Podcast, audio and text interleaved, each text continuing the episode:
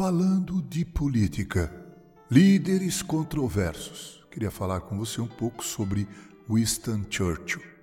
Se houve na história da humanidade uma figura controversa, cheia de polêmicas, podemos dizer que uma dessas figuras foi o notável Winston Churchill, 1874 a 1965. Foi primeiro-ministro britânico. Churchill alertou a Europa e o mundo sobre o perigo que representava Hitler. Ele insistia em bater na mesma tecla, mas poucos eram aqueles que lhe davam ouvidos, até que a Alemanha, depois de se tornar um país supramilitarizado, invadiu a Polônia em 1 de setembro de 1939.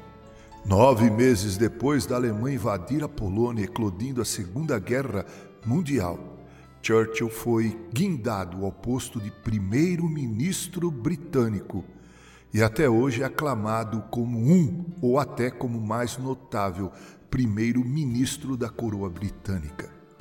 No começo, ele não foi admirado e encontrava dentro do parlamento uma certa e dura oposição, mas, com o seu desempenho extraordinário como líder dos aliados contra as nações do eixo Japão-Alemanha e Itália e ainda contra as idiotices do fascismo e do nazismo. Ele se tornou e é, até hoje, considerado um grande líder, com erros e acertos, é claro, mas um grande estadista. Ele dizia coisas difíceis de serem digeridas a ponto de uma senhora certa vez lhe dizer: Senhor ministro, se Vossa Senhoria fosse meu marido, eu lhe daria veneno para beber. Todos ficaram espantados com a ousadia da mulher.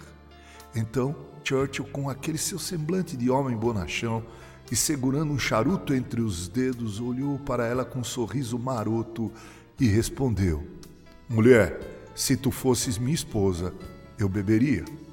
Meus pais me ensinaram boas lições e hoje, já idoso, lamento não ter colocado a maioria dessas lições em prática. Uma dessas lições é essa quem diz o que quer deve estar preparado para ouvir o que não quer.